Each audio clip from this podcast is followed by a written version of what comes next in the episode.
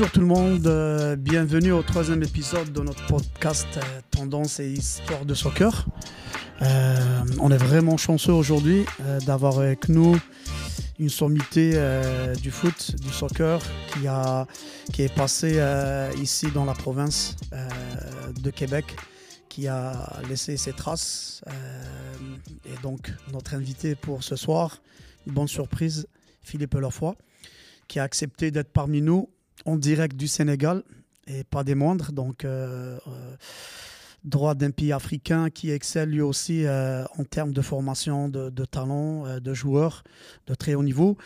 Donc, sans trop parler, je vais déjà souhaiter la bienvenue et remercier Philippe. Philippe, un gros merci d'être là parmi nous. Je ne veux pas en dire davantage sur toi. J'aimerais que tu te présentes pour ceux qui ne te, connaissent pas, mais beaucoup de nos auditeurs euh, te connaissent déjà. Donc, euh, je te laisse euh, t'introduire comme tu sais si bien le faire, Philippe. c'est gentil. merci Nabil, merci Ben de, m'avoir donné cette opportunité d'échanger avec, vous. comme, comme Nabil l'a dit, je suis en, direct de Dakar. Euh, au Sénégal, euh, chez, euh, dans, le, dans le pays des champions d'Afrique, qui vont remettre leur, leur, titre en jeu dans quelques mois maintenant. donc, bah, très rapidement, mon parcours, une, une, une, modeste carrière de, de, joueur professionnel en France. j'ai fait un centre de formation à Troyes. j'ai joué à Troyes, j'ai joué aussi dans, à Meaux, dans, en banlieue parisienne à la fin de ma carrière, euh, j'ai euh, j'ai complété mes études, on va dire ça comme ça, euh, par, par un doctorat en, en toxicologie. ensuite, je suis rentré tranquillement dans la, tout en faisant de, la recherche, ouais, dans le domaine du foot, où j'ai commencé à passer mes diplômes et j'ai commencé comme, comme préparateur physique dans un club professionnel qui, qui, était le, qui est le Stade de Reims où j'ai passé cinq ans, où j'ai fait euh, un peu tous les rôles euh, d'adjoint avec les professionnels jusqu'à m'occuper euh, des, des, jeunes et de l'équipe réserve. ensuite, j'ai eu l'opportunité de, pour moi de, de, retourner au Canada. J'ai passé mon doctorat à l'UCAM. donc, j'ai fait de la, de la, recherche aux États-Unis et en France. Et j'ai eu l'opportunité de revenir au Canada à McGill en tant qu'entraîneur de l'équipe masculine. Euh, j'ai passé à McGill euh, 4 ans. Euh, et ensuite, le, ce qu'on appelait avant l'Impact de Montréal, maintenant le CF Montréal, chercher, un, chercher un entraîneur pour, pour son équipe réserve parce qu'il voulait vraiment rajeunir l'équipe réserve.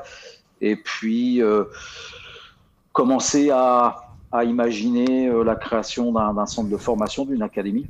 Donc, euh, euh, j'ai succédé à Marc Dos Santos au, à, la, barre de, l'attaque de Trois-Rivières.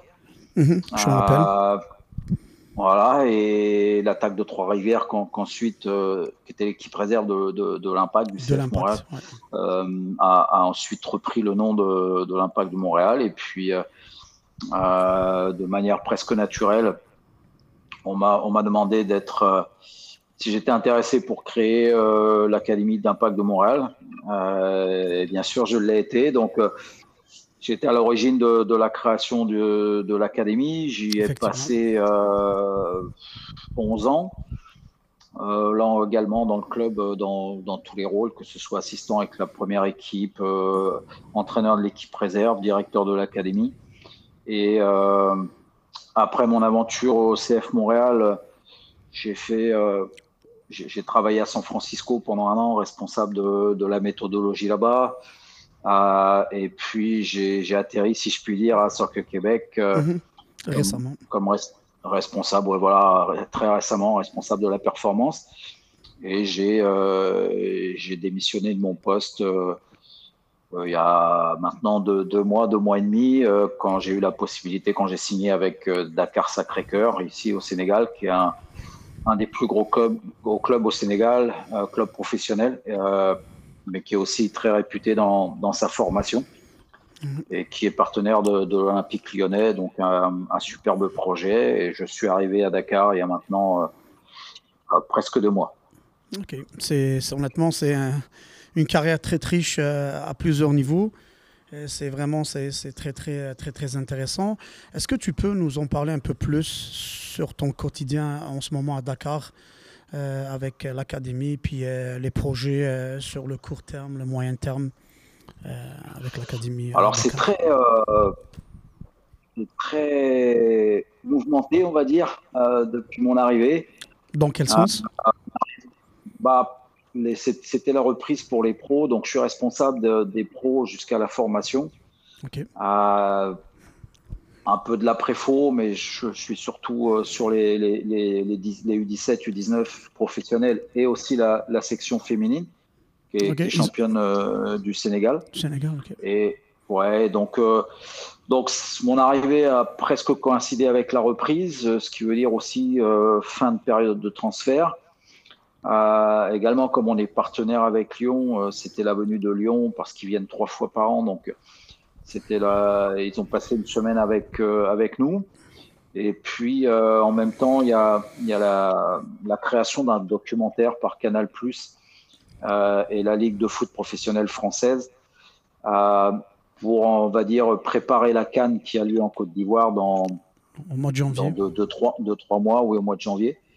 Euh, et en fait, ils ont créé un tournoi international à Abidjan. on, est, euh, on fait partie des, heureux élus pour participer à ce tournoi international. Et donc, ils venaient aussi euh, bah, tourner sur site pour, créer une, une, petite série avec huit épisodes pour illustrer la CAN. Donc, et ah, ça, ça, se, ça se poursuit par un tournoi international bah, la semaine prochaine. Donc voilà, ça, ça, a été très, occupé euh, depuis mon arrivée parce qu'il faut, euh, bien sûr commencer à, appréhender, le nouvel environnement, mais également mettre en place de nouvelles choses et, bien accueillir, euh, que ce soit Lyon, Canal pour les mettre dans les meilleures conditions, avec une actualité pour les pros qui est pressante puisque notre équipe qui est en première division en Ligue 1 commence le championnat dans deux semaines. Donc c'est les derniers préparatifs pour leur permettre de faire un bon début de saison. Ok, excellent. C'est très intéressant de, de connaître tout ça. Donc, si on veut euh, rester dans, dans, dans ce sillage-là euh, sur le continent africain, euh, avant d'aller dans le vif du sujet pour les questions que j'ai préparées, ça serait quoi la grosse différence entre ce que tu vis en ce moment versus ce que tu as vécu en France, ce que tu as vécu en Amérique du Nord en ce qui concerne le, le développement des joueurs, les mentalités, le, le, professionnalisme en tant que tel. Est-ce qu'il y a des choses qui, que, que tu retrouves en ce moment que tu n'as jamais vécu, vu euh, dans tes expériences antécédentes, Philippe? Alors, jamais euh, le, qualificatif serait peut-être un peu, un peu gros. C'est sûr que pour moi, il y a beaucoup de choses nouvelles parce que c'est un nouveau pays, une nouvelle culture, un nouvel environnement. Donc, il y a le cadre est, complètement nouveau. Ah, ça, c'est effectivement, j'ai jamais connu euh, cet environnement. Mais de l'autre côté, il y, a, y, a, des choses quand même qui sont similaires. Il y a, euh, ce qui me surprend agréablement, c'est l'énorme ouverture d'esprit au niveau des entraîneurs du club. C'est un gros club, hein. il, y a, il, y a, 200, 200 mhm. employés, j'ai euh, j'ai une quarantaine de techniciens à m'occuper et euh, il, y a, il y a énormément d'ouverture d'esprit et une soif d'apprendre assez incroyable. Et je mhm. pense que ça vient du fait que euh, il y a une fédération qui, euh, qui s'occupe relativement peu de la formation de ses entraîneurs. Mhm. Donc, voilà, si quand on peut, quand, aux préparateurs physiques, préparateurs mentaux, analystes vidéo, techniciens, quand, quand on peut leur amener quelque, quelque chose, il y, a, il y a une énorme ouverture et une soif d'apprendre incroyable. Donc, ça, c'est euh, j'avais jamais connu ça de, de, cette amplitude-là, mhm. cette envie d'apprendre euh, de manière euh, unanime d'un staff d'entraîneurs. Après, voilà, ils veulent, comme tout le monde, ils veulent progresser, ils veulent former des joueurs, ils veulent, sont des compétiteurs et, et les joueurs la même chose. Donc ça, il y, a quand même beaucoup de similitudes avec un, projet pour les jeunes qui est de, qui est de faire carrière en mhm. Europe ou ailleurs et de, de se servir de, du club, de, de, son centre de formation et de l'équipe première en pro comme, comme un tremplin pour aller, pour aller ailleurs. Et c'est un des objectifs principaux du club. De, l'ambition étant de se maintenir en Ligue 1, c'est pas forcément d'être champion, euh, mais c'est surtout de permettre aux, aux jeunes d'être bien entourés euh, en équipe première et de, de pouvoir s'exprimer du mieux possible pour être remarqué euh, par des clubs européens ou, ou, ou aux États-Unis par exemple. Donc, donc voilà, il y a quand même il y a quand même beaucoup de similitudes quand on quand on parle de terrain en tant que tel. Il y a, il y a quand même beaucoup de choses qui se ressemblent. Ok, mais, mais toi, est-ce que tu es venu avec ton projet à toi, Philippe Lafoy, ou euh, on t'a inclus dans un projet où on t'a fait euh, part un peu de, des grandes lignes, des lignes directrices, euh, un fil conducteur, et que toi, tu t'as dit, OK, j'embarque là-dedans. Est-ce que c'est l'un ou c'est l'autre, Philippe? Alors, là, je, me parle à moi-même à moi-même tout en, en, répondant à ta question, Nabil. Oui, bien sûr, bien sûr. erreur énorme j'aurais fait si j'étais arrivé avec mon projet. Ok. Donc, pour expliquer un petit peu la démarche, c'est que euh, on m'a embauché en tant qu'expert euh, parce que j'ai une expertise, parce que j'ai des connaissances, parce que j'ai mhm. une expérience. Mais quand on arrive dans un nouvel environnement, euh, on repart pas au, au, stade de débutant, mais on repart au stade de novice. C'est-à-dire que euh, on observe, on, regarde ce qui va bien, ce qui va pas bien. Il y a déjà, il y a déjà un projet en place. Donc, c'est comment éventuellement le bonifier. Euh, et c'est en aucun cas mon projet à moi. Alors maintenant, ça fait un, mois et demi que je suis là, presque deux mois.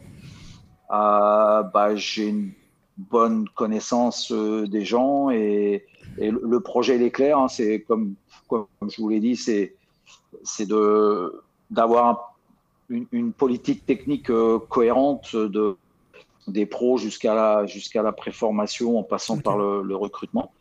Et puis, euh, et puis mettre en place quelque chose de, de moderne, de, à la fine pointe de, qui, de ce qui peut se faire en ce moment.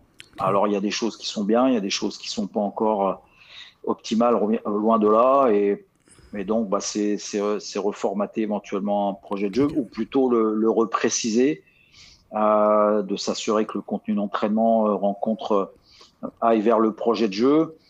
On, on, s'en va vers une mise en place de la périodisation tactique. Alors pourquoi je mhm. dis ça? C'est parce que c'est euh, c'est une approche non, non conventionnelle de, de l'entraînement et de la planification, et c'est euh, bah, c'est une chose que dans laquelle je suis dedans maintenant depuis mhm. euh, depuis presque deux ans, et et c'est aussi la direction qu'a pris Lyon parce qu'ils ont changé de directeur d'académie il y a 4-5 mhm. mois.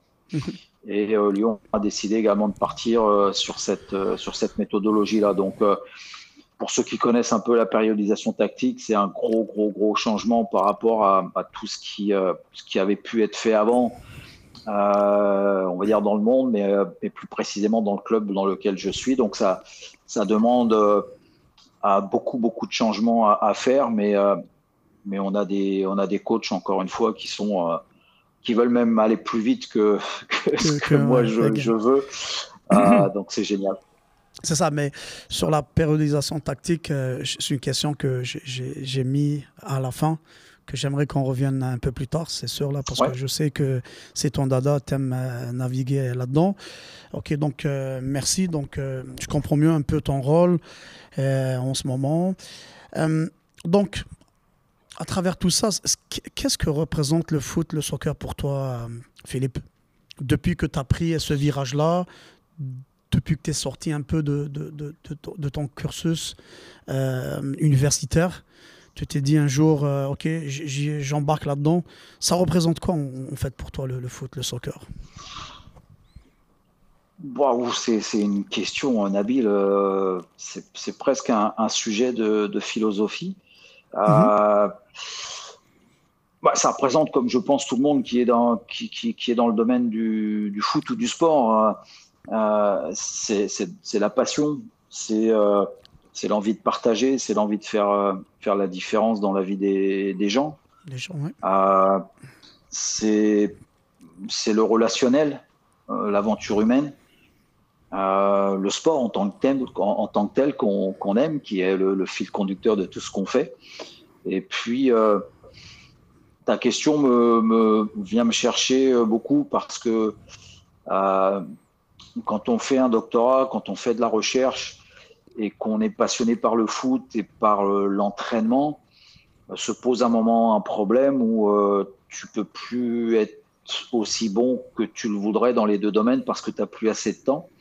Mmh. Et arrive à se poser la question, bah, quelle voie je choisis de manière permanente pour me permettre ou faciliter éventuellement ma progression dans un domaine précis parce que à un moment donné, se partager, euh, ça suffit plus. Euh, on n'a plus assez de temps pour progresser. Donc, j'ai mhm. choisi d'aller dans le foot euh, par la passion, mais c'est aussi parce que je, je, je sentais que j'avais la capacité dans le foot d'appliquer tout ce que j'avais appris dans la science en mhm. termes d'esprit scientifique, en termes d'expérimentation, en mhm. termes de raisonnement, en termes de curiosité. De recherche. de recherche. Euh, exactement. Donc en fait, toute ma formation universitaire m'a vraiment permis de, d'exploiter, euh, je, bah, je, vais dire au mieux, au mieux en ce qui me concerne, euh, l'environnement du foot.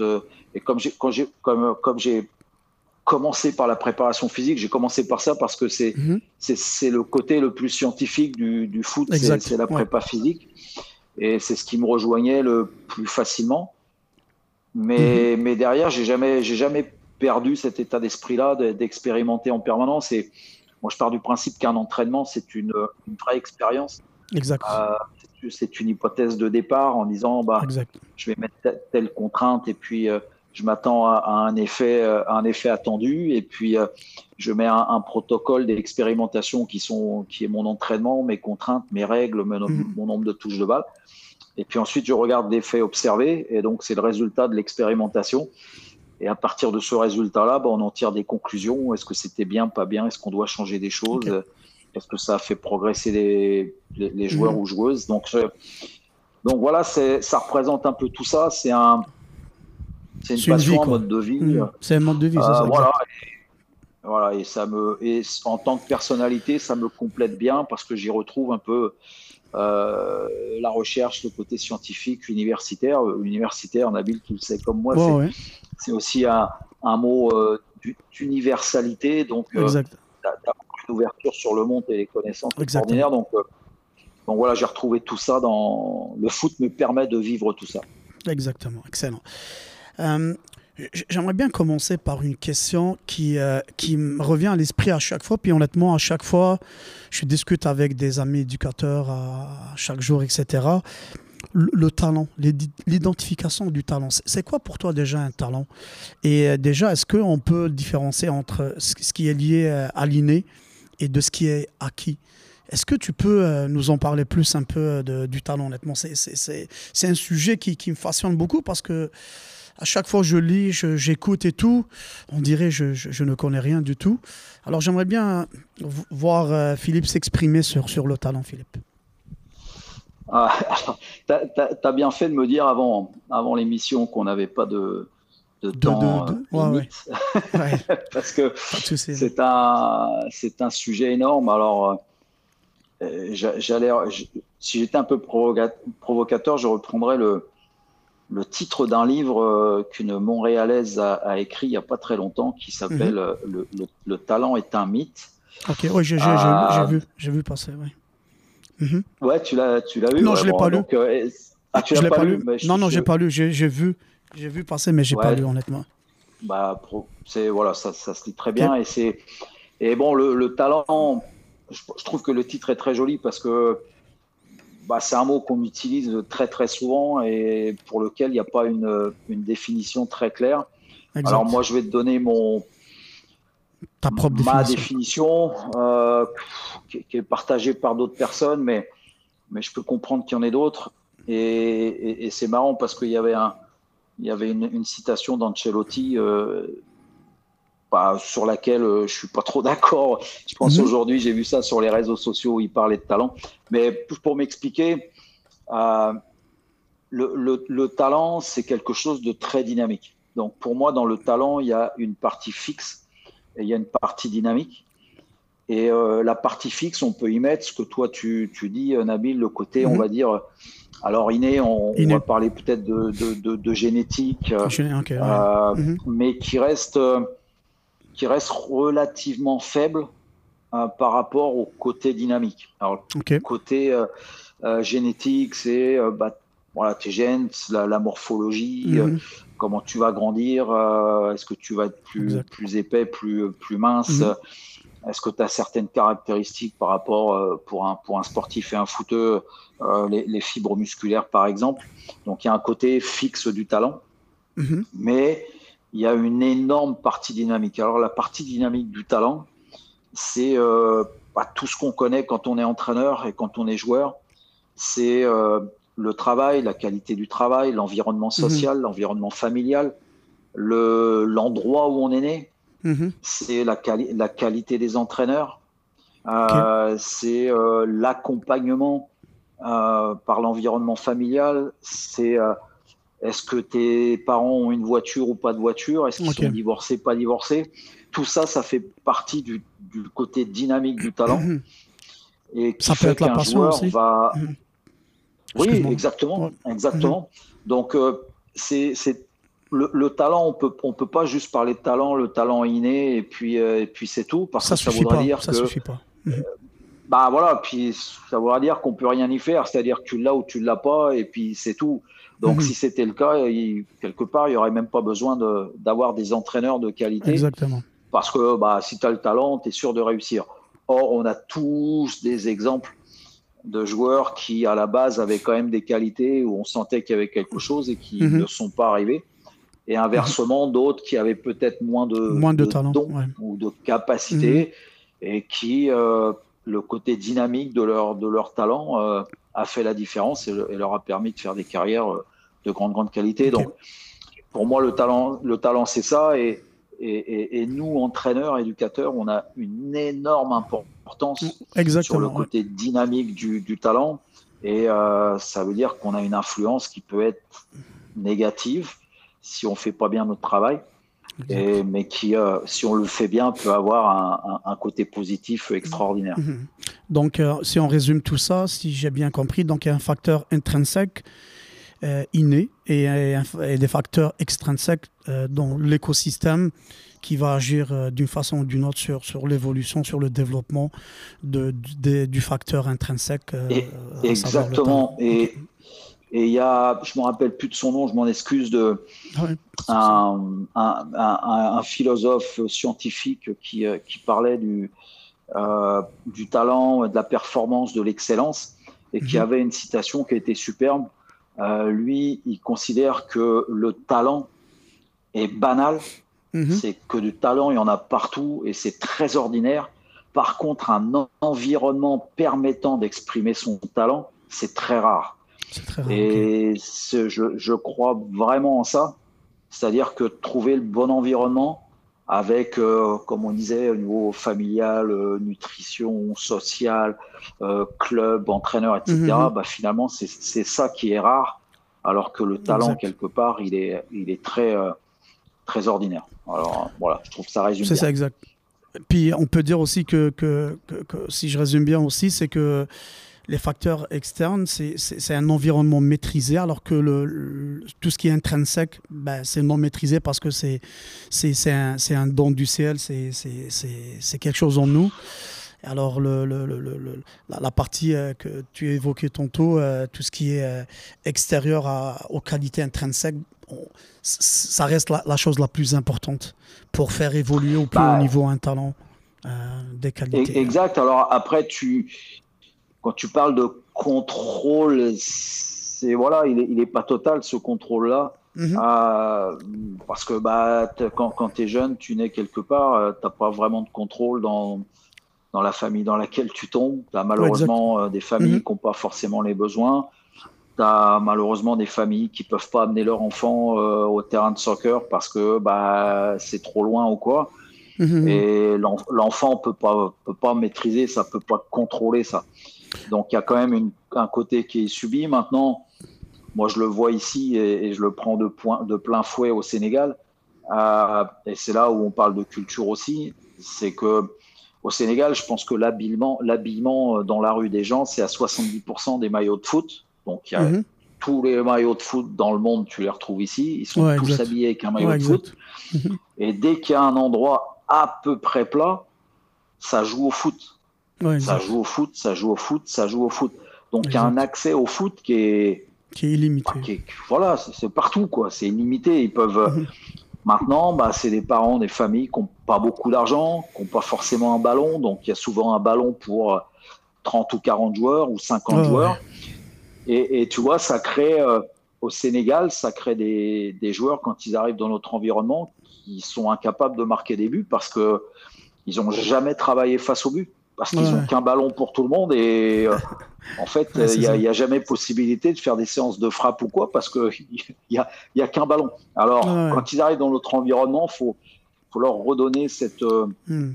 cette habitude, cette, ce comportement de hmm. face au but, de, des repères, bah, de travailler hmm. l'efficacité, les repères et puis de, de penser à à marquer quoi. Alors c'est assez euh, assez particulier, mais tu vois c'est c'est un côté quelque part tu peux pas vraiment contrôler. Euh, donc il y a une partie que tu peux maîtriser, c'est ton engagement, c'est la qualité de tes, tes, entraînements de, en tant que joueur, hein, en tant qu'acteur, mhm. euh, et puis l'effort que tu mets, et puis l'implication que tu peux avoir, ça tu peux le tu peux le contrôler euh, sans problème. Excellent, parfait. Grand merci Philippe pour ça. je vais enchaîner avec un autre tu vois, des fois, il y a des questions directes, mais des fois, il y a comme. Je veux qu'on partage un peu, je veux connaître, euh, avoir ton point de vue. Euh, il y a aussi un, autre élément qui, qui, euh, qui, qui, me chicote à chaque fois, l'intelligence de jeu.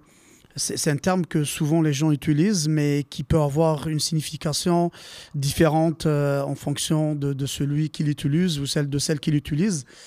J'aimerais bien avoir ton avis sur l'intelligence de jeu. Que signifie pour toi l'intelligence de jeu, Philippe?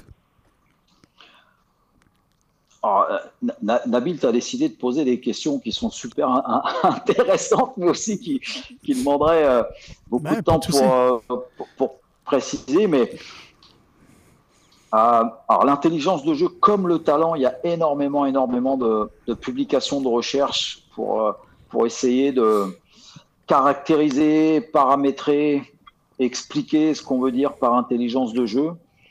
Alors, mhm il y a des définitions un petit peu plus précises sur, les, sur l'intelligence de jeu que sur le talent. Ok. Et euh, une des. Moi, j'ai, j'utilise plus euh, cette expression intelligence de jeu que j'utilisais euh, avant, mais maintenant, depuis quelques années, j'utilise plus, plus cette expression. Je, je te dirai pourquoi. Mais L'intelligence de jeu, c'est la, la capacité. Alors, tu sais, il y a intelligence de jeu, il y a créativité, il y a reconnaissance de situation, euh, il y a, oh, il, a, il a vu quelque chose que personne d'autre n'a vu. Donc, on, met tout ça là-dedans. Mhm. L'anticipation. Le... Donc, on peut mettre énormément de choses euh, mhm. là-dedans. Donc, ce que je vais dire n'est pas très original, c'est-à-dire que l'intelligence de jeu, pour moi, c'est de la reconnaissance de situation. Et d'avoir, euh, d'avoir, comment dire, le, d'avoir une, pas une cohérence, mais je, cherche le mot, une, harmonie, une harmonie entre tes capacités de compréhension de jeu et tes capacités techniques. C'est-à-dire que quelqu'un, un, joueur ne peut pas exécuter ce qu'il ne comprend pas. enfin, ne peut pas reconnaître une situation s'il n'a pas les outils techniques pour les exécuter. Donc, par exemple, si j'ai pas la capacité de jouer long, je je vois pas pourquoi je vais regarder s'il y a une solution à 50 mètres à l'opposé, euh, parce que de toute façon, je suis pas capable de l'exécuter. À partir du moment où je pourrais l'exécuter, bah, peut-être que je vais lever la tête et peut-être que ça deviendra une option pour moi. Donc, chez les, chez les tout petits, par exemple, euh, bah, c'est impossible de demander à un, jeune de 11 ans de, jouer à l'opposé. On va fixer côté gauche, on va, on, mhm. va jouer, on va mettre un ballon de 40 mètres parce qu'ils sont ils vont pas regarder parce qu'ils sont pas capables de le faire. Donc mhm. il y, a ce côté-là, quand tu as une harmonie entre ce que tu es capable de comprendre et d'exécuter, tu t'approches déjà d'une une compréhension du jeu importante. Mhm. Et pour moi aussi, dans l'intelligence de jeu, ce qu'on oublie souvent, donc, donc intelligence de jeu, c'est la capacité de reconnaître, la capacité d'exécuter, donc exécuter mhm. en, en, fonction de la reconnaissance de la situation. Et la troisième capacité qu'on a souvent tendance à oublier, c'est la capacité d'inhibition.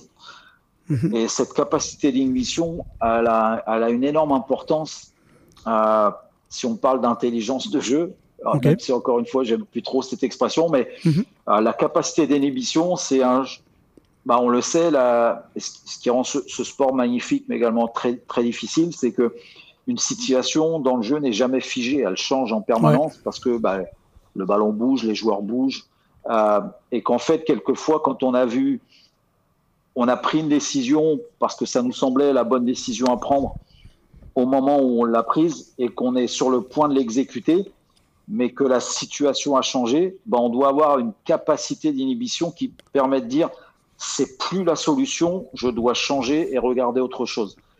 Et il y a beaucoup de joueurs qui euh, qui n'ont pas cette capacité d'inhibition, c'est-à-dire qu'ils ont vu une solution et même si la situation a changé, ils vont quand même à exécuter cette décision. Et généralement, bah, c'est plus la meilleure décision qui était à prendre.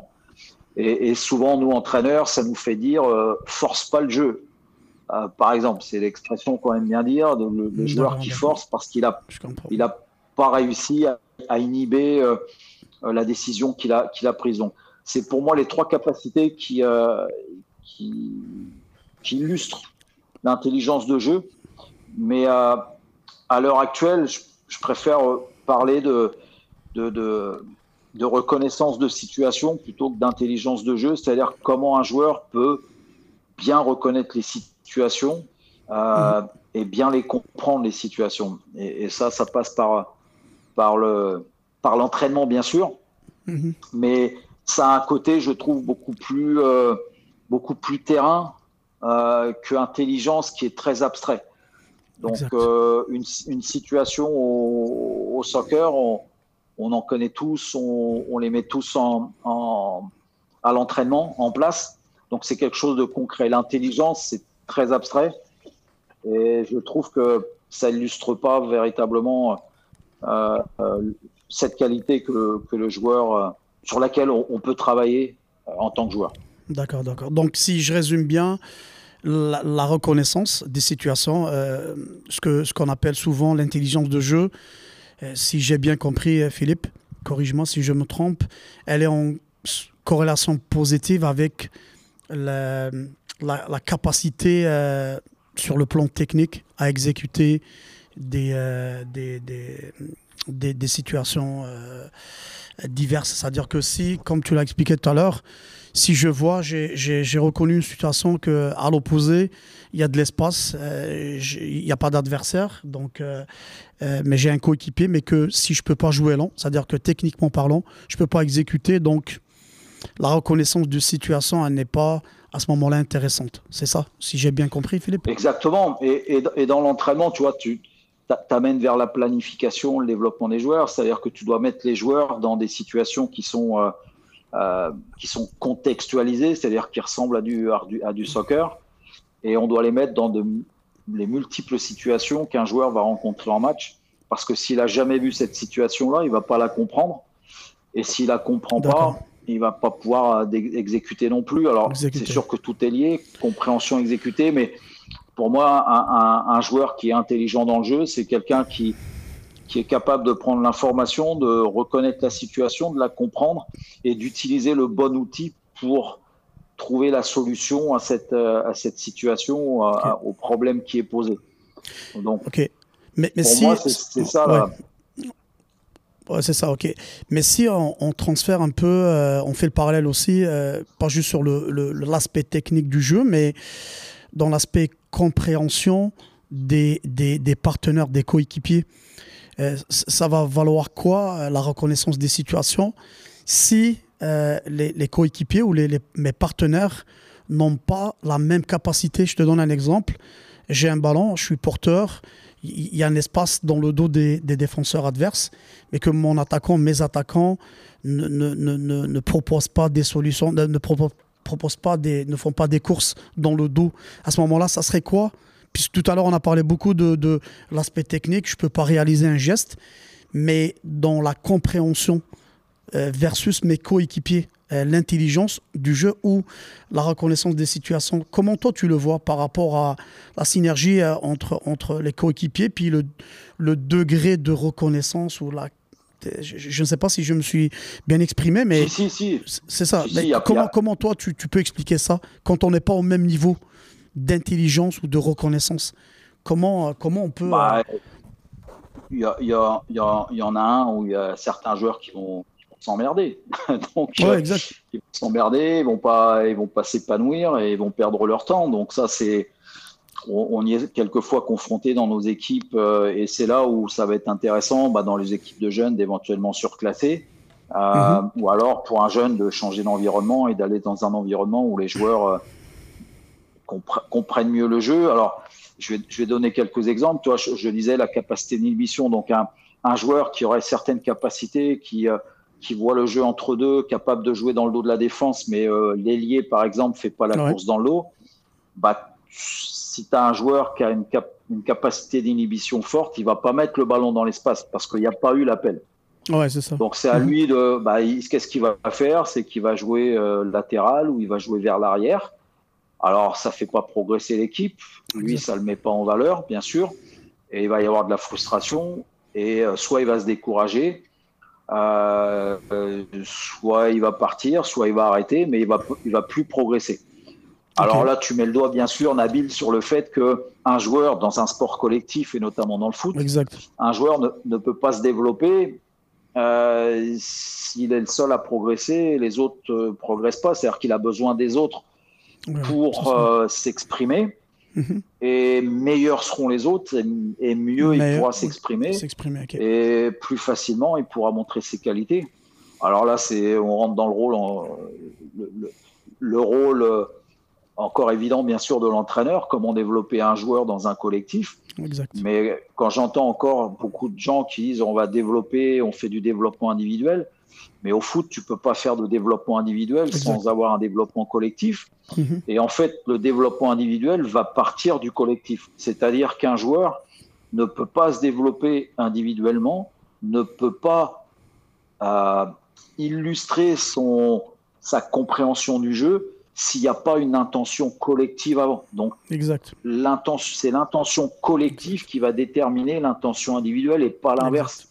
Et, et c'est pour ça que quelquefois, quand on va observer par exemple un joueur pour un recrutement euh, ou, pour une évaluation de performance, euh, bah, c'est difficile d'évaluer un joueur parce que tu sais pas ce que l'entraîneur veut faire, tu sais pas c'est quoi l'idée de jeu de l'équipe.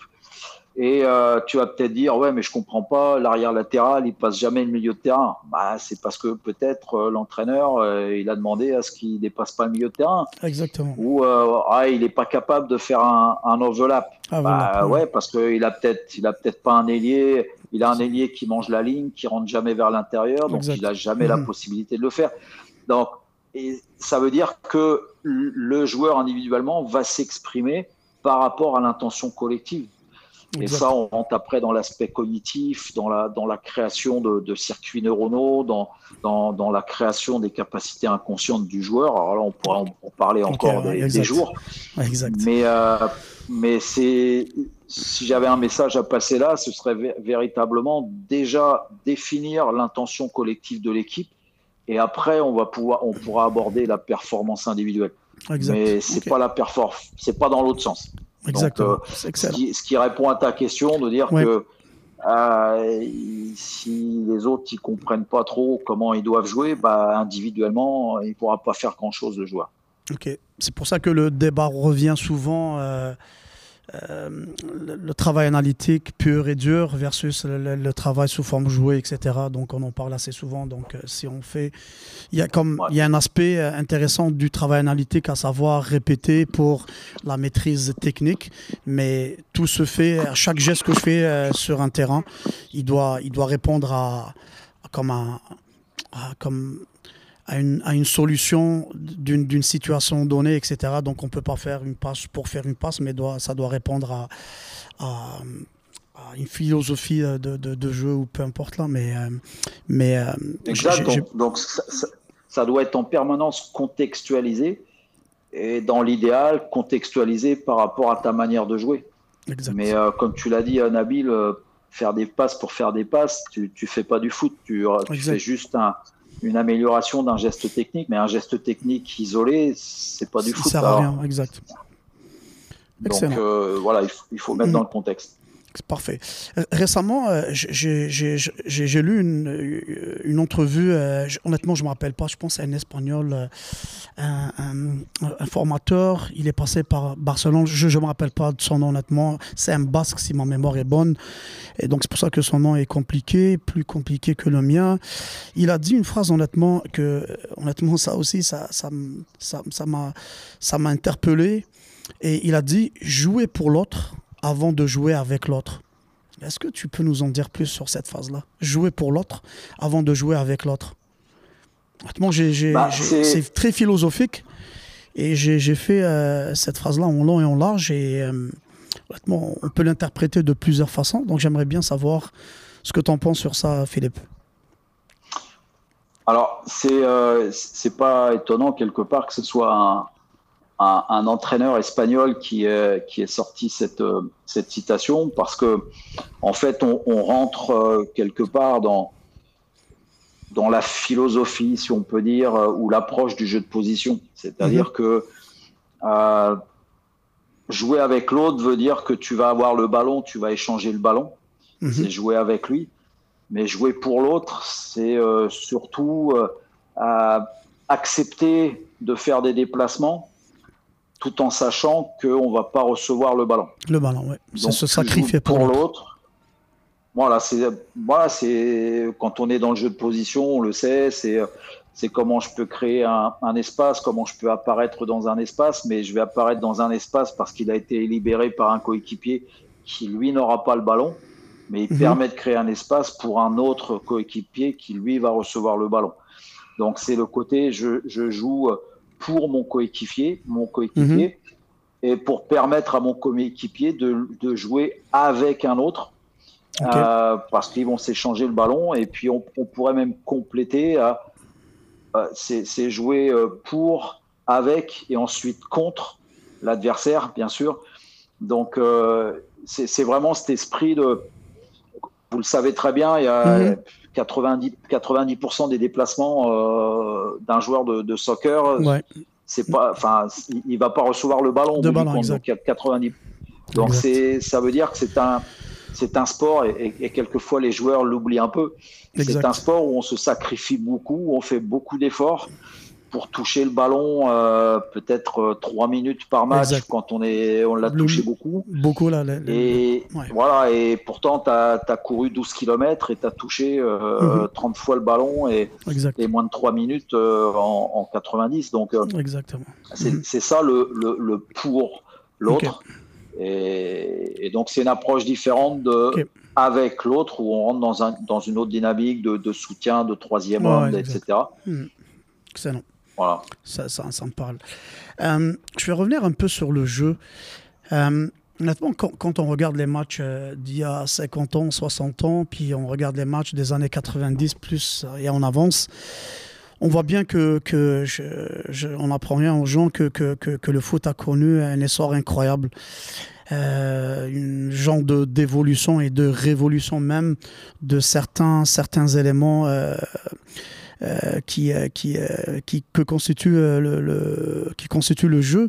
Donc selon toi, dans cette évolution ou révolution du, du, jeu, du soccer, de, des matchs et tout, quel serait l'élément qui a le plus révolutionné un peu le, le, foot? Et on le voit maintenant sur les écrans, ça va trop vite. Même, même maintenant, ça, ça a obligé un peu la FIFA et tout le système d'utiliser de, de, le, le, VAR et tout, parce que ça va vite, les ballons sont plus légers, les joueurs sont physiques, ça va très, très vite. Selon toi, qu'est-ce qui a fait que, quel élément qui a fait le plus évoluer le foot ou euh, révolutionner euh, d'un autre sens là Selon toi, c'est quoi? Alors, ça serait quoi? Un ou deux éléments, ça peut être plusieurs, mais un élément marquant. Ouais, mais alors, je, je l'ai en tête, mais je ne sais pas quel terme utiliser, parce qu'on pourrait utiliser deux termes. Mais rapidement, c'est que pour ceux qui ont suivi ou qui s'intéressent à l'évolution euh, de la tactique et des systèmes de jeu au cours de l'histoire, euh, on se rend compte qu'il y a les systèmes de jeu ont évolué, donc euh, l'aspect tactique du jeu a évolué. On n'est pas passé de la première Coupe du Monde en 1933 et la manière de jouer. Pour, pour rappel et pour l'anecdote, le premier système de jeu qui est vraiment apparu de manière officielle, c'était le 1-1-8 Mhm. Donc, il n'y a, plus, a plus beaucoup d'équipes qui jouent en 1-1-8. mais par contre, il y a beaucoup de variations. Donc, on ne peut pas dire que c'est une révolution, comme tu l'as très mhm. bien utilisé le mot. Euh, mhm. C'est pas la tactique qui a révolutionné. Pour moi, ce qui a révolutionné, c'est la science. C'est la science à travers, enfin, qui est illustrée à travers la préparation athlétique. C'est-à-dire que on a eu un véritable boom euh, et changement de, voilà, de contexte du jeu à partir du moment où la, préparation physique a appliqué euh, ce que la science euh, donnait. Et là, on, est, on parle du, du milieu des années 90, début des années 2000, où là, mhm. il y a eu une vraie, vraie révolution en termes de préparation athlétique qui a accéléré le jeu, qui a accéléré la force. Euh, et qui a bah, réduit les espaces, réduit le temps d'exécution. Donc il a fallu suivre. Exact. Donc mhm. ça entraînait une, une, exécution plus rapide. Il fallait être technique, faut techniquement être meilleur. Euh, faut dans la compréhension du jeu, on en parlait, reconnaître plus vite les situations. Donc c'est vraiment ça pour moi qui a, qui, a, qui a, qui a initié euh, cette révolution que tu dis du jeu euh, mhm. qui date depuis maintenant, euh, je dirais, une vingtaine d'années où on, est vraiment passé dans une autre dimension. Alors après, ça a été accompagné de, de, l'aspect mental, de, de l'aspect tactique où, où, les coachs ont, voilà, ils changent de système en cours de match, ils changent de système en fonction de le ballon où est sur le terrain. Et maintenant, on est dans une révolution cognitive, c'est-à-dire qu'à l'heure actuelle, on, on connaît de mieux en mieux comment comment les, le cerveau fonctionne, comment on peut apprendre et comment on peut devenir inconsciemment compétent. Donc euh, voilà, j'ai encore été long pour répondre à une question relativement simple, mais voilà, science et préparation physique. Exact. C'est honnêtement, ça rejoint ce que ce que ce que j'échange avec euh, avec des collègues et tout. C'est vraiment l'aspect physique parce que c'est avec ça que tout est devenu très rapide, plus costaud, plus fort et euh, parfait. dans, le même sens on voit bien que, les dernières années aussi, euh, si on parle d'évolution, des révolutions, il y a le data, la vidéo qui, prend de plus en plus de, de, place euh, dans, dans, la formation des joueurs, dans, dans, la préparation d'avant-match, euh, etc., dans le, dans le très haut niveau. Ça serait quoi, selon toi, la, le prochain élément révolutionnaire, en plus de, la vidéo, du data, de, des performances physiques et tout Ça serait quoi, selon toi? Qu'est-ce qui peut encore faire progresser euh, le foot? Bah, il, y en a encore, il y a encore beaucoup de voix, heureusement, c'est ça qui est passionnant. Alors, j'en donnerai euh, trois. Euh, et, si, et là, je rentre pas dans, la, dans le côté état d'esprit des entraîneurs, mais le premier, c'est l'intelligence artificielle. Et là, on, rejoint les datas, comme tu disais, c'est-à-dire d'avoir des datas qui sont encore plus euh, prédictives, euh, qui permettent une analyse encore. Euh, parce que dans les datas, le gros problème qu'on a à l'heure actuelle, c'est que c'est souvent des données statistiques, mais c'est pas des données sur les intentions de jeu, sur les situations. Exact. Mhm. Donc l'intelligence artificielle commence à être de mieux en mieux là-dedans. ça, c'est la première chose. La deuxième chose, bah, c'est au niveau au niveau de, de la, la, réalité virtuelle, mhm. euh, où là, il y a de plus en plus de, de joueurs, euh, gardiens, n'importe quelle position, qui s'entraînent en réalité virtuelle. Mhm. Donc ça permet de... Parce que le joueur de foot est d'abord, euh, comme peut-être tout être humain, mais on entraîne d'abord les cerveaux avant d'entraîner euh, le corps. Exact. Donc la réalité virtuelle, ce qui a ça d'extraordinaire, c'est que euh, bah, il n'y a pas de fatigue physique, il n'y a plus mhm. de fatigue cognitive. Cognitive, oui. Donc, euh, donc on est quand même capable, un joueur euh, même blessé est capable de progresser en, utilisant des masques, enfin des, des casques ou des lunettes de, réalité virtuelle. Donc, mhm. il y a de plus en plus de clubs maintenant qui, qui, mhm. qui développent leur propre programme de réalité virtuelle. Donc ça, c'est une voie qui est déjà, qui est déjà en route et de plus en plus utilisée. Euh, donc ça, c'est le, deuxième que je vais mettre un petit peu en parallèle avec, euh, avec la robotique. C'est-à-dire, alors je sais pas si on ira jusque-là, mais il y a deux, trois ans, trois ans, j'ai été contacté par une, une, entreprise allemande mhm. qui, euh, qui avait mis au point des, des robots ah euh, des robots, donc joueurs de foot. Et en fait, ces robots-là, tu pouvais les programmer pour faire jouer euh, euh, une équipe adverse de la manière ah que tu voulais. Donc, donc tu les programmais, voilà le type de mhm. déplacement et tout. Et, et, ils louaient les robots. Donc tu pouvais ah louer les robots. donc c'était c'était une voie, une voie de développement qui est, qui est aussi voilà, jusqu'où ça ira, ça, je ne sais pas. Exactement. Euh, mais, c'était une chose. Et, la dernière chose, bah, c'est, je dirais, euh, de d'encore plus faire le transfert entre ce qu'on connaît de, du fonctionnement du cerveau, de, de, de la mémoire, de, de, la création, de, enfin, de la plasticité neuronale, mm-hmm. euh, et qu'on soit capable de l'appliquer de manière encore plus précise à, à l'entraînement. C'est-à-dire que maintenant, on connaît qu'il y a des pédagogies différentes, on connaît, on a une bonne compréhension quand même, je pense, de, du fonctionnement du cerveau, au moins en termes d'apprentissage et de rétention de l'information. Mais le transfert en, termes de, qualité d'entraînement, bah, il y a encore des choses, je pense, qu'on peut énormément améliorer sur la complexité des entraînements, à quel moment.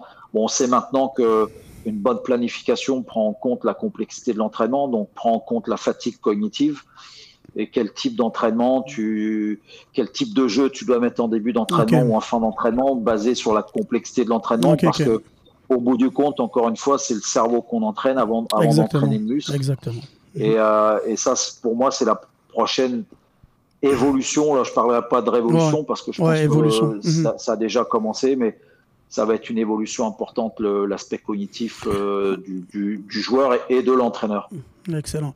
C'est ça, ça, ça me fait penser aussi à, quand on parlait tout à l'heure, tu me parlais des, des, masques, c'est ça, le truc visuel. Euh, ouais. Euh, Michael Bouli, l'entraîneur des gardiens de but du Paris FC, lui, dans, dans, sa façon de faire, honnêtement, j'aime beaucoup cet entraîneur-là, qui, qui, est un chercheur en parallèle, pas juste un entraîneur spécifique gardien de but. Justement, il a introduit il y a environ deux ans. Euh, puis ils font des spécifiques d'environ 20 minutes par séance, ou des fois même avant un match euh, dans le vestiaire avec un masque où tu vois le, gardien visualise des situations où tu le vois un peu euh, mimer un plongeon, etc. en étant dans un vestiaire. Honnêtement, je, je vois que les choses avancent très bien, puis qu'on va, qu'on a hâte de voir un peu euh, les prochaines années, les prochains mois, comment euh, les choses vont, vont évoluer. Puis tant mieux si ça va donner plus de, euh, plus de choses intéressantes sur un terrain de foot. veux, j'aimerais bien maintenant passer à, à quelque chose qui, qui, qui, qui, me concerne directement, puis qui, que, que, que j'apprends tous les jours, honnêtement, même après mes mais 50, 50 euh, années et plus là, donc euh, j'apprends tous les jours. J'aimerais bien savoir concernant le cheminement du joueur. Le joueur, il passe par euh, plusieurs étapes de son cursus de développement.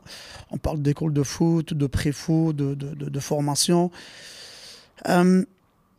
J'aimerais bien savoir, les éducateurs, en fait, par rapport à chaque, chaque cycle de formation, comment toi tu vois le profil de chaque éducateur versus chaque étape de développement? À l'école de foot, à la pré-foot, à la formation ça serait quoi une des qualités de, ces éducateurs-là ou de ces entraîneurs-là, dépendamment de quel cycle on parle? Comment toi tu vois ça, Philippe? Toi qui es passé par l'impact de Montréal où tu avais une académie, tu as lancé l'académie et tout, là, donc euh, quand tu recrutais, j'imagine que ben, tu avais des profils que tu recherchais en fonction des âges. Ça serait quoi Tu mettais quoi en relief par rapport à ça? Bah, En relief, c'est la, la, connaissance euh, de la du type d'animal qu'on a en face de nous.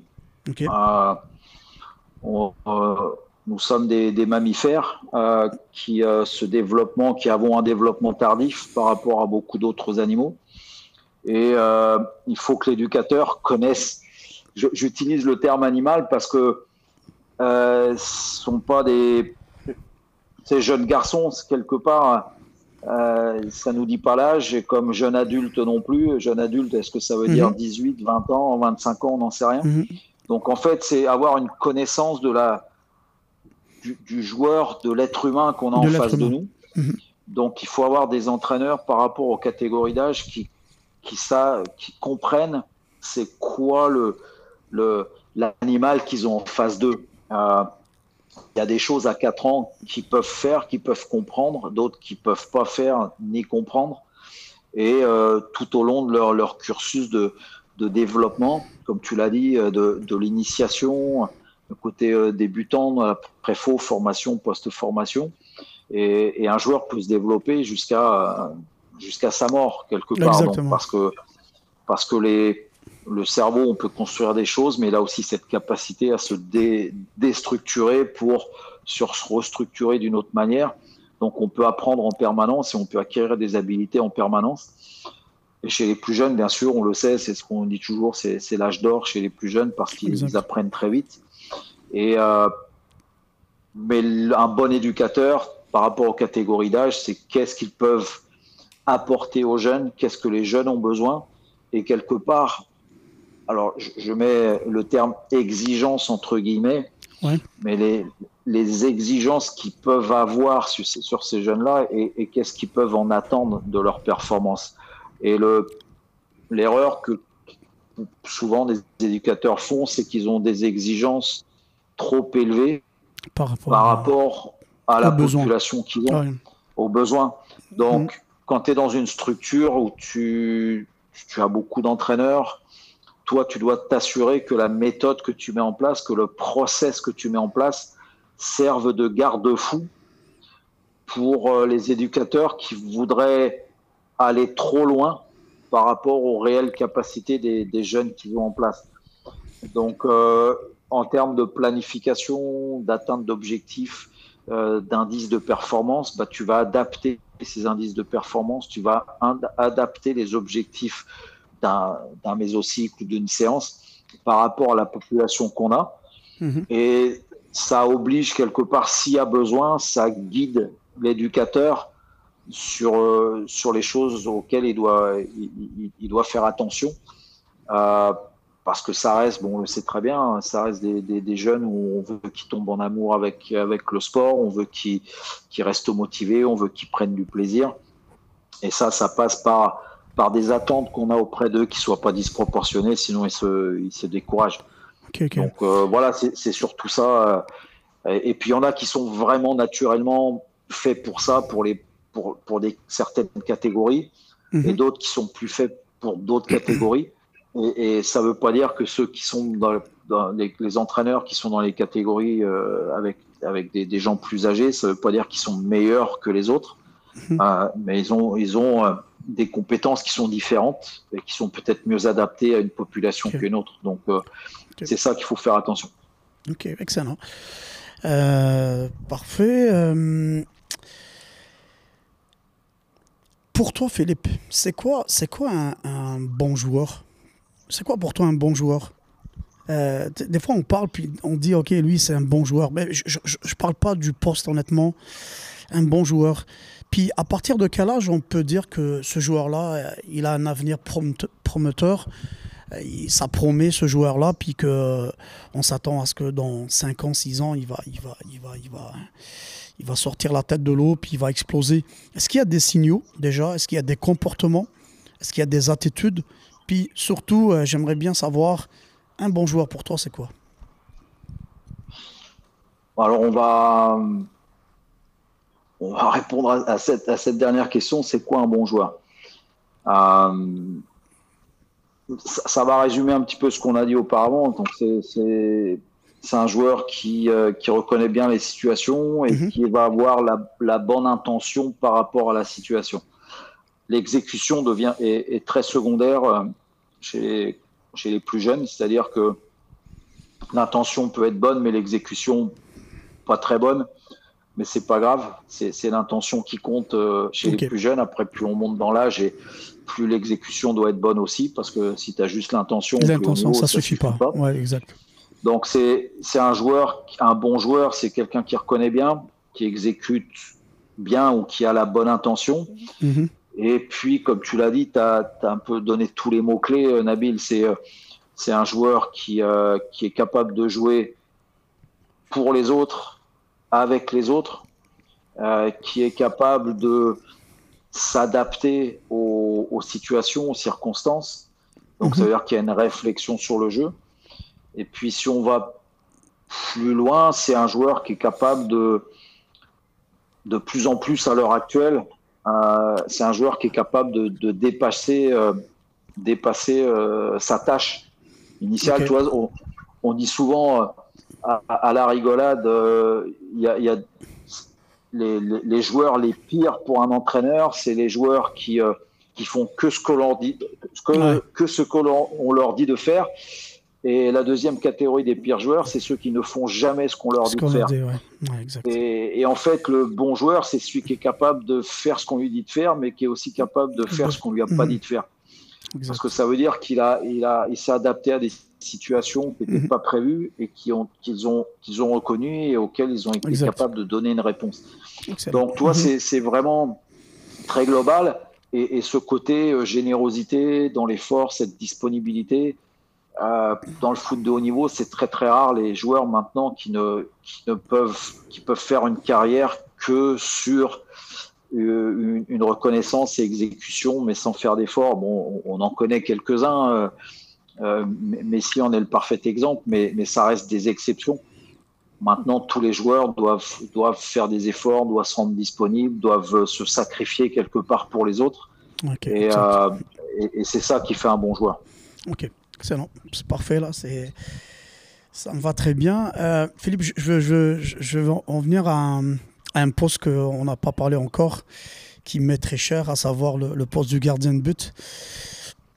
Euh, c'est quoi ta vision sur, sur, sur le gardien de but? Comment toi, pour toi, un gardien de but modèle et moderne euh, dans un collectif, ça serait quoi son travail? Ça serait quoi ses, ses, ses aptitudes, ses capacités ou sa principale qualité? Je sais, on en a parlé une fois quand on s'était vu lors d'un échange à la Fédé. On a parlé, tu avais des statistiques, etc. Mais des fois, les statistiques, ça suffit pas. Euh, j'aimerais que tu m'en parles un peu. J'aimerais bien avoir ton, ton, ton, avis sur ce poste-là. Alors, euh, j'ai un avis qui va, voilà, qui est, qui est peut-être bah, contre-courant, si on peut dire. Mhm, euh, pas grave, pas grave. Bon, le, le gardien, euh, bien sûr, il a un rôle particulier, mais comme euh, tous les autres joueurs sur le terrain, mhm. chaque joueur a, un rôle particulier, le gardien aussi. Et on parlait de d'évolution du jeu, Nabil, il n'y a, pas, a pas très longtemps. Et, et pour moi, une des évolutions qu'on voit. C'est le poste, exact. Comment c'est, voilà, qu'on commence à voir. Et, et je regardais, c'était euh, la Saint-Gilloise, le, club belge, belge euh, qui, qui, marche très bien. Euh, bah, eux, en, phase de construction, quand ils sont bloc quand même haut, ils, ont une plateforme en, 3-2. Mhm. et en 3-2-5 et, et, le 3 est constitué par le gardien. C'est-à-dire qu'on a un gardien qui est au niveau du rond central et qui, qui s'intercale et bah, ça permet bien sûr d'avoir un joueur supplémentaire, un peu sur le terrain. Ce que faisait Onana avec l'Ajax. On, en a, excuse-moi, on en a avec l'Ajax Amsterdam. Honnêtement, c'était, il était là entre les, entre les deux axios, puis lui était tout le temps euh, dans l'axe là, puis euh, un, vrai joueur, un vrai joueur de champ. Eh, exactement. Donc le, le gardien devient de plus en plus un joueur de champ. Et euh, il y a de plus en plus d'équipes. Alors, des équipes ne sont pas forcément super connues, mais comme Magdebourg, comme Kiel en Allemagne, euh, je trouve que les Allemands, les Allemands sont très innovateurs dans, dans leur approche euh, tactique et, mhm. et, notamment sur les gardiens où je pense qu'ils ont un temps d'avance sur le reste du monde. Exact. Et, et pour moi, le rôle du gardien maintenant, c'est plus simplement d'arrêter les ballons. Mhm. C'est-à-dire que de la même manière qu'un attaquant, on ne peut plus juste avoir un attaquant qui était à, l'époque de Trezeguet, des Inzaghi, qui était que tu voyais que dans les 18 derniers mètres, alors ils étaient bons, mais à l'heure actuelle, le, soccer, de la manière dont il évolue, on parlait de l'aspect physique, etc. Et on l'a vu avec, avec PSG euh, récemment, où ils avaient trois joueurs bah, qui travaillaient un peu moins que les autres, et au plus haut niveau, tu, tu peux plus, quoi. Tu peux plus avoir des joueurs qui, qui participent pas au jeu et qui, qui disparaissent du jeu quand ils n'ont pas le ballon, par exemple, bah, le gardien, c'est le côté inverse et il doit, il doit être super utile quand l'équipe est en possession aussi, alors qu'avant, il était surtout utile quand on n'était pas en possession. Mhm. Et donc, le gardien devient un joueur de champ, comme tu le dis, Nabil, avec une particularité, c'est qu'il faut qu'il arrête les ballons et quelquefois avec, avec la main. Mais ça veut dire qu'également, le rôle de l'entraîneur de gardien, pour moi, il doit changer. Un entraîneur de gardien qui ne fait que du travail spécifique, décontextualisé, et qui, après 20 minutes euh, d'échauffement ou, euh, ou, de travail avec les gardiens, s'assoit sur le banc et puis attend que le reste de la séance se passe, pour moi, il, il fait plus son travail maintenant. Mhm. Donc, un entraîneur de gardien, c'est un adjoint, c'est un assistant, c'est un entraîneur assistant qui a une spécialité pour les gardiens, mais c'est un entraîneur assistant, donc c'est quelqu'un qui doit comprendre le jeu, qui doit être capable de corriger le gardien, de l'accompagner quand il joue plus haut, parce que le gardien, bah, c'est le premier relanceur, il doit casser des lignes, il doit, bah, il doit commander, il doit faire toutes ces choses-là. C'est-à-dire que l'entraînement du gardien passe maintenant de plus en plus par le jeu et pas juste par le spécifique. Et pour moi, un des problèmes du développement du gardien, pourquoi on dit souvent que les gardiens, ils arrivent à maturité beaucoup plus tard que les autres joueurs, c'est tout simplement parce que les gardiens, on les met tellement moins souvent dans un mhm. contexte de jeu, d'entraînement, que bah, l'expérience de jeu, ils en ont nettement moins que les autres joueurs, parce que pendant que les joueurs ils jouent au foot, mhm. eux, ils font de l'entraînement de gardien. Mais justement, c'est pour Ouais, ouais, excuse-moi Philippe, mais justement, il faut voir aussi euh, le problème à l'inverse. Ça veut dire que euh, j'ai été, euh, pour faire justement le cours UFA gardien de but, et justement maintenant la tendance UFA département gardien de but, c'est de, faire baisser le pourcentage de spécifiques gardiens de but avec son entraîneur et de parler de, de plus en plus d'intégrés. Sauf que, euh, pas de bonheur, c'est lui le, le, le, Tu te rappelles de l'Irlandais, le gardien irlandais, pas de bonheur, euh, euh, Philippe, le gardien emblématique de l'Irlande du Nord. Euh, c'est lui, c'est lui, c'est lui qui est le chef euh, de, département gardien de but UFA. Lui, dans sa philosophie maintenant, c'est justement d'impliquer de plus en plus les gardiens de but euh, en, mettant moins l'emphase sur le spécifique, comme tu le disais. Sauf que, sauf que ce qu'il ce nous a dit, le plus gros travail qui reste à faire, c'est de convaincre justement les entraîneurs en chef à faire confiance à leur entraîneur de gardien, justement de prendre ces petites parties-là. Sauf que dans la formation d'entraîneur de gardien de but, genre UFA, ok, comme l'UFA, ce qu'on a fait honnêtement, c'est quasiment une formation d'entraîneur tout court. Parce qu'on on, on fait des séances à 11 contre 11 sur deux tiers du terrain, sur tout le terrain. Et parce qu'on parle très peu du gardien de but, on parle beaucoup d'animation de, de, défensive, offensive et tout. Et à ce moment-là, justement, ils veulent que l'entraîneur du gardien de but, comme tu le disais si bien tantôt, il devient une partie prenante. Sauf que, selon moi, honnêtement, mon humble et modeste avis, les entraîneurs en chef ne sont pas encore aptes et prêts à laisser un peu de place à ces entraîneurs de gardien de but, entre parenthèses, qui doivent être qualifiés, bien sûr, parce qu'on ne peut pas laisser. Euh, moi, honnêtement, quand je travaille, la sortie de zone, la sortie de balle, exemple, euh, je le fais avec trois gardiens ben, un à droite, un à gauche, un dans l'axe. Et c'est sûr que le taux de réussite est élevé parce que ben, on a très peu d'opposition, même si je mets un gardien pour jouer le rôle d'attaquant, mais c'est, je dirais pas que c'est pas réaliste, mais on est loin de la réalité euh, qui peut se produire. Alors que si je fais le même exercice avec des vrais défenseurs, de vrais attaquants, honnêtement, la, donne elle change parce qu'on est vraiment dans le contexte réel. Et je, je pense c'est pour ça que il y, a, du travail à faire dans les deux sens, c'est-à-dire qu'il faut que les entraîneurs de gardiens soient de plus en plus outillés, formés dans le jeu, dans les systèmes de jeu, dans, dans les animations et tout, mais en même temps, il faut que, les entraîneurs en chef fassent de plus en plus confiance pour justement les CT, des fois, on parle de gestion de profondeur, Philippe. Gestion de la profondeur, on peut la faire de façon analytique, mais le pourcentage de réussite, il est tellement énorme quand on le fait euh, entraînement spécifique proprement dit. Mais ce genre de travail-là, il faut le faire avec un minimum de 12, 14, 16 joueurs parce que il faut gérer la profondeur en ayant des défenseurs plus hauts, jouer dans le dos. Donc déjà, tu vas corriger l'orientation, le, placement du gardien de but au départ. Donc déjà, il y, a un travail qui doit se faire avec les entraîneurs en chef. Et c'est ça le, le, cheval de bataille de, l'UFA maintenant, département gardien de but, c'est d'essayer de, changer la, tendance qui est actuellement de, faire moins de spécifiques, comme tu le dis. Et c'est pour ça que, effectivement, en, mettant plus de, de, formes intégrées et de semi-intégrés, ben, c'est sûr qu'on va, on va aller dans un autre euh, contexte de, de, de formation de, gardien de but. Je suis, je suis tout à fait d'accord avec toi parce que c'est une réalité. Et donc faire trop de spécifiques individuellement à deux à trois, c'est bien, mais ça répond pas. C'est toujours, il faut, il faut être, être, dans, le, dans le jeu, dans le contexte du jeu. Et c'est pour ça que l'Allemagne, tu as cité tout à l'heure l'Allemagne, est en avance, mais également la Suisse. La Suisse, honnêtement, il s'inspire beaucoup euh, de la philosophie allemande aussi dans la formation d'entraîneurs de gardiens de but. Ils sont vraiment une coche au-dessus parce que justement, ils parlent beaucoup, ils font beaucoup de, situations intégrées.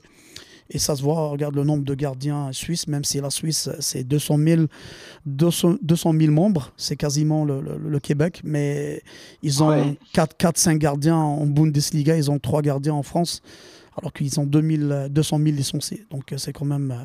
Mais, mais c'est bien, je suis complètement d'accord et je suis content que tu, cernes le, sujet vraiment du, bon côté. Puis j'espère que, les entraîneurs en chef font, de plus en plus confiance. Ou bien ils demandent, euh, ne serait-ce, euh, ils restent autour d'une table pour préparer des séances où on va mettre l'accent sur certains aspects.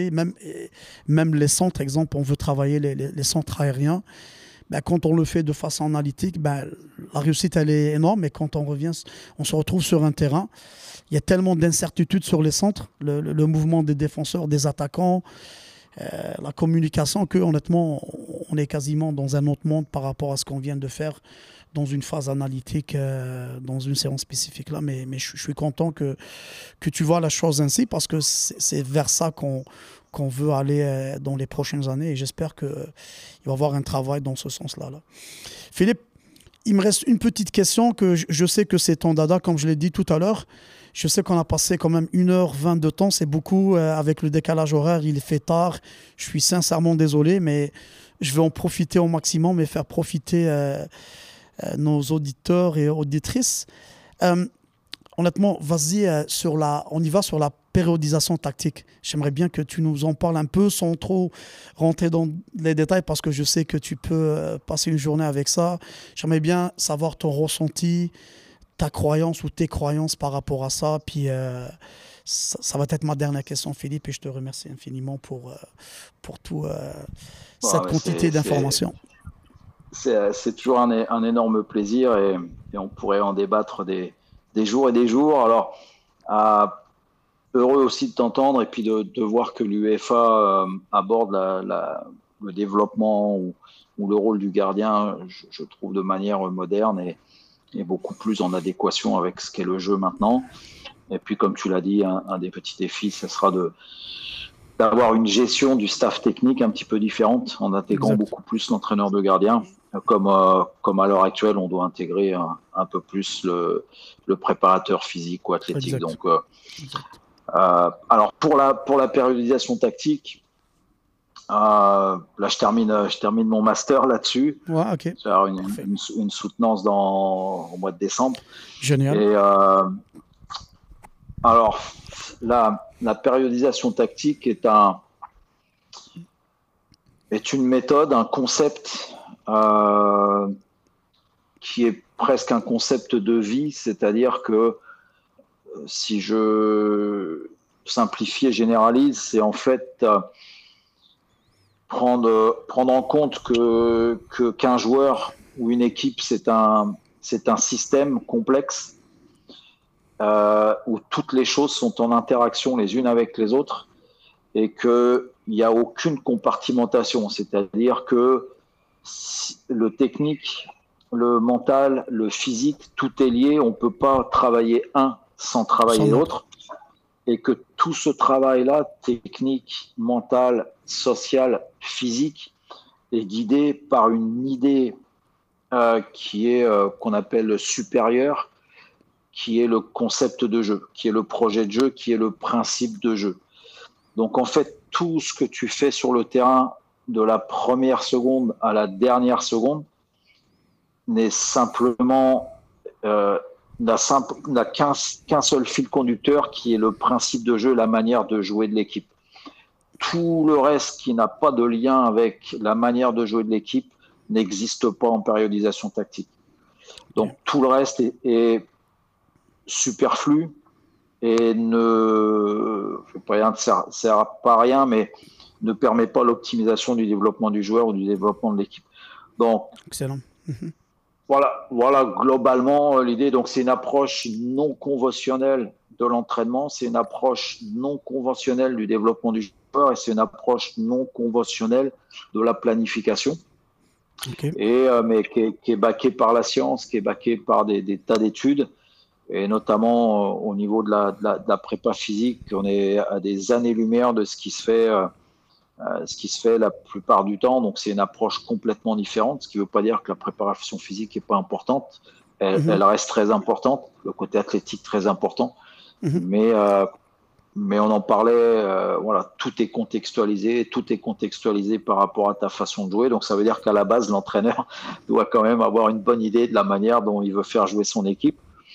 Et, et voilà, avec, euh, on ne parle pas dans cette, euh, cette approche-là, on ne parle pas de microcycle, mais de morphocycle, et on l'appelle ça morphocycle, mhm. parce que c'est euh, ça, c'est basé sur le type de contraction musculaire qu'on veut voir tout au long de la semaine, et, et c'est le, voilà, c'est le, c'est le seul côté physique qu'on amène à cette approche-là, c'est le type de contraction musculaire, mais si, si, si, je peux illustrer ça, c'est que euh, en périodisation tactique, si, si, je vais un peu à l'extrême, on est capable de jouer un match le premier jour d'entraînement. Euh, on est, euh, on fait de la récupération en, en faisant un match. On, ouais, j'avais un autre exemple en, tête, mais, mais on est vraiment que dans le projet de jeu. Et donc on, on fait plus, il y a, il y a plus de il n'y a plus de jog, il n'y a plus de course autour du terrain, il n'y a plus d'échauffement qui dure 25 minutes sans toucher un ballon. Y a, tout ça, ça sort complètement du truc. Donc en fait, de la première à la dernière minute, les joueurs touchent le ballon et, quelquefois il y a des choses un peu décontextualisées, mais c'est euh, 5% du temps sur toute une semaine. Quoi. Donc, euh, Excellent. Donc voilà, résumé. Ok, excellent. Pour, puis pour le projet de jeu euh, que tu viens d'en de, parler un peu, un tout petit peu, est-ce que, est que tu impliques les joueurs dans la construction du projet de jeu quelconque? Est-ce que, à travers tes, tes, expériences passées et tout, est-ce qu'on parle un peu aux joueurs sur leur ressenti, sur, leur, sur, euh, sur plein de choses pour être partie prenante? Euh, Je ne vais pas parler de pourcentage ou quoi que ce soit, mais pour qu'ils soient partie prenante dans la construction d'un projet de jeu En fait, euh, ah, on va parler de différents niveaux, ok? Parce que ce que je vais dire, c'est n'est pas forcément la, la réalité euh, chez, mhm. chez, chez, les plus jeunes ou quoi, mais, mais au plus haut niveau, les, les joueurs, on les, on les implique très très peu dans le projet de jeu. Donc on les implique de manière indirecte, c'est-à-dire que le projet de jeu, tu vas l'adapter par rapport au profil, de joueur. De joueur que tu as, mhm. Donc, ils, ils, ont leur mot à dire de manière indirecte par rapport à leur profil. On va adapter certains principes de jeu. Donc, c'est la première chose. Et la deuxième chose, c'est que quand l'entraîneur hésite peut-être entre deux animations, bah là, il peut poser la question à quelques leaders pour, pour avoir leur ressenti. Mais, euh, mais au, haut niveau, il n'y a, y a aucun entraîneur qui va arriver puis qui va dire bon, allez, comment vous voulez qu'on joue cette année? Et puis, euh, mhm. Ça n'existe jamais. Et, mais, mais voilà, il y a quand même une influence. L'influence directe, elle est très très petite. petite et l'influence indirecte, elle est quand même grande parce que tu adaptes ton projet de jeu au profil des joueurs que tu as. Au profil des joueurs, ok, c'est ça, exactement. Excellent, c'est bien. Euh, Philippe, avec tes anciennes expériences euh, d'un peu partout dans le monde, est-ce que tu gardes des contacts avec tes, anciens joueurs? Euh, que peut-être pour certains ont, grandi puis ils connaissent des, des, des, carrières pro intéressantes, peut-être que d'autres non, mais est-ce que tu gardes contact avec ces jeunes-là Est-ce que ça arrive que tu échanges avec eux On a gardé un bon contact euh, Parce que c'est très très important. On parle beaucoup de l'humain. Avant, avant, comme tu as, parlé tout à l'heure de l'animal, de la bête, etc. J'avais bien compris ce que tu voulais dire. Mais justement, cet être humain-là, est-ce que, euh, après les années, après euh, un cursus, est-ce qu'on garde contact avec ces jeunes-là, Philippe? Oui, oui, euh, les, joueurs comme, comme les entraîneurs d'ailleurs. Et euh, pour, pour l'anecdote, je suis arrivé à Dakar il y a, il y a deux mois et, le premier message que j'ai reçu, euh, c'est un ancien joueur ah qui, qui, qui, vient de Québec. Ah ouais, ok. Il s'appelle Victor Omar Ndiaye. Ok. ouais. ouais, je le connais. J'ai coaché sa sœur. Ouais, Victor. Eh ben voilà. Aminata, sa sœur. C'est une famille de footballeurs. petit, donc. Ah, euh, et ben maintenant, il est, il est de nouveau au Sénégal, il habite à Dakar. Ah ouais, ok. Euh, on a, on a communiqué et quand il a vu que j'arrivais, bah voilà. ah, c'est bien, c'est bien. Donc euh, le, monde est petit, comme on dit. Ouais, ouais, c'est ça. Donc tu vois, le monde est petit et le contact est, là. Donc que ce soit avec, avec Victor, que ce soit avec, avec Jérémy Gagnon, avec, avec mhm. Kishan, avec enfin, tous les joueurs qui ont pu passer dans la structure. Alors, quelquefois, c'est souvent, toi, Carl Wimet, avant le début de saison à Ottawa, m'a envoyé un petit message. Donc, ah, c'est pas de manière très, euh, très, comment dire, euh, très structurée, tu vois, c'est à ah, l'occasion.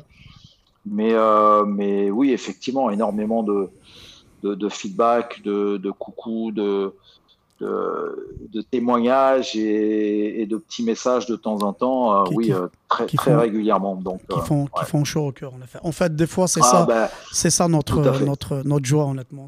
C'est de garder contact avec les anciens et tu vois qu'ils sont reconnaissants envers, envers nous.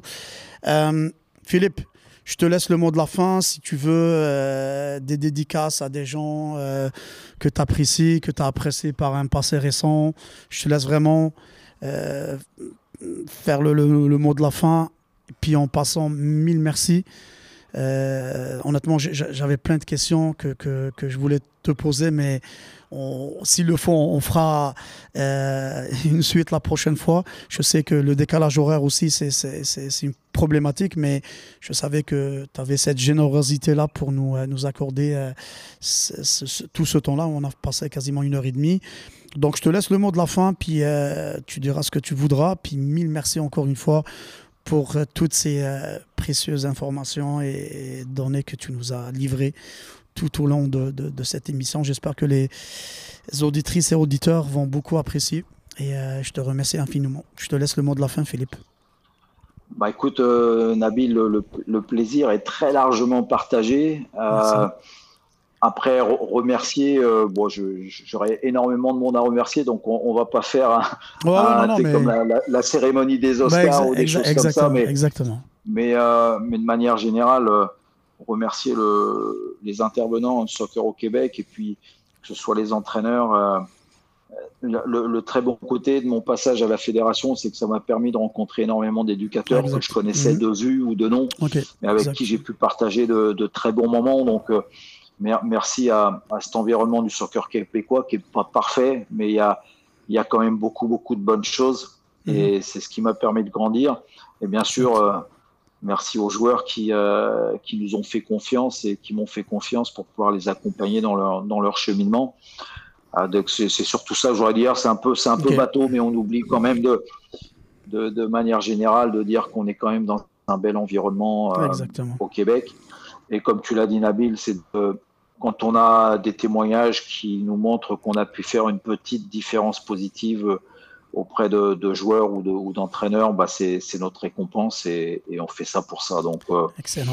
donc voilà le, petit mot que je voulais passer. Et puis, Merci bah, beaucoup. C'est génial. on pourra se refaire ça quand, quand vous voulez. Et puis s'il y a des, des, gens qui veulent qui veulent venir faire un petit séjour au, Sénégal et à Dakar, bah, n'hésitez pas à me, contacter, demander un habile et puis bah, ça me fera plaisir de, de vous accueillir. C'est beaucoup apprécié, Philippe. Merci beaucoup. Et ce qui met fin au troisième épisode de notre podcast Tendance et Histoire du Soccer avec Philippe Olafoy. Euh, merci et on se dit à la prochaine.